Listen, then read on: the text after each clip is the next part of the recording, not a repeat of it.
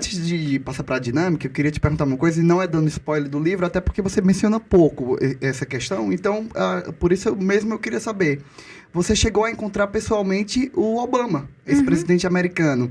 E eu tenho uma. Obviamente, como qualquer presidente que passe oito anos no poder, você vai ter críticas e, e, e elogios.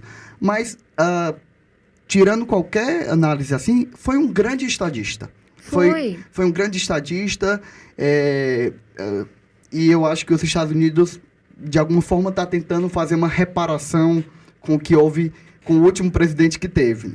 Mas o que foi isso? Como é que foi isso? O que é que isso representou de fato para ti? Eu sei que você conheceu também a Malala, mas, mas eu fiquei interessado, obviamente, as duas figuras são fantásticas, mas sobre o Obama, o que é que você sentiu assim?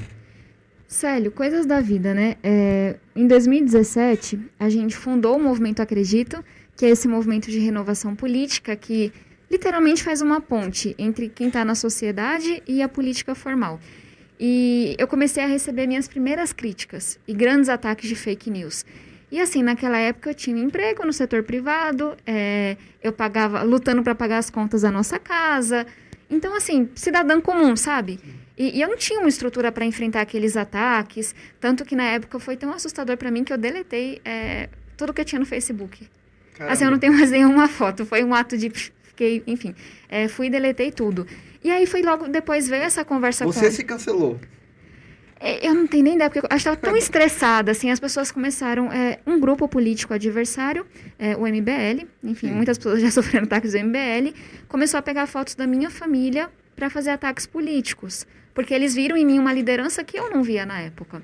E aí eu fiquei tão assim angustiada de ver foto da minha mãe, ver foto do meu irmão. Família para mim é muito precioso. O, o, Kim, queremos você aqui, viu? Não, e hoje eu tenho uma super boa relação com o Kim, mas o que o MBL fez e é, contra muitas pessoas foi muito errado e contribuiu para isso que a gente está vivendo. Eu acho que é importante dizer isso. Por mais que eles reconheçam, que, ele te, que eles queiram é, ter uma atitude diferente hoje. Mas enfim, eu fiquei tão revoltada de ver fotos da minha família, só aquela pessoa briga comigo, mas não mexe com quem, com meu irmão, com meu amigo, ah, que eu viro um bicho.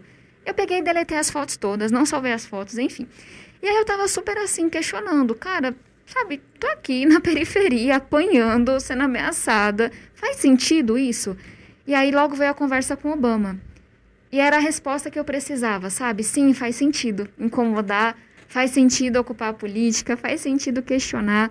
E ele é aquela pessoa, Célio, assim, o, o Brasil, infelizmente, é, vive um, uma falta de grandes lideranças nacionais muito grande. No, na esquerda, no centro, na uhum. direita, por todo lado. E sabe aquela pessoa que chega, que no jeito de andar, de apertar a sua mão, olhar no seu olho, você fala assim, que cara foda, para usar a palavra uhum. correta. Que é isso, assim, ele foi um grande estadista. E na conversa eu falei um pouco do que eu estava fazendo, falei dos meus medos. E assim, ele foi super gentil de dizer, cara, é assim mesmo, é importante o que você está fazendo. Ele até brincou com Yes, we can, sabe? Que é aquele famoso assim, nós podemos. Ele falou, falou pra ti? Falou, Do assim, nada. olhando no meu ah. olho, sabe? Continua. Me acabei de chorar, fiquei que super legal. nervosa. E aí depois eu fui convidada para uma conferência da Fundação Obama em Chicago. E aí ele me viu nesse encontro. Ele claramente não lembrava meu nome, mas ele me viu na fila e falou assim: My Brazilian friend, minha amiga brasileira. Nunca na vida alguém não lembrou do meu nome e eu fiquei tão feliz. Quase chorando. Falei assim: meu Deus, ele não tem ideia do meu nome, mas ele sabe que eu existo. E aí foi isso a história.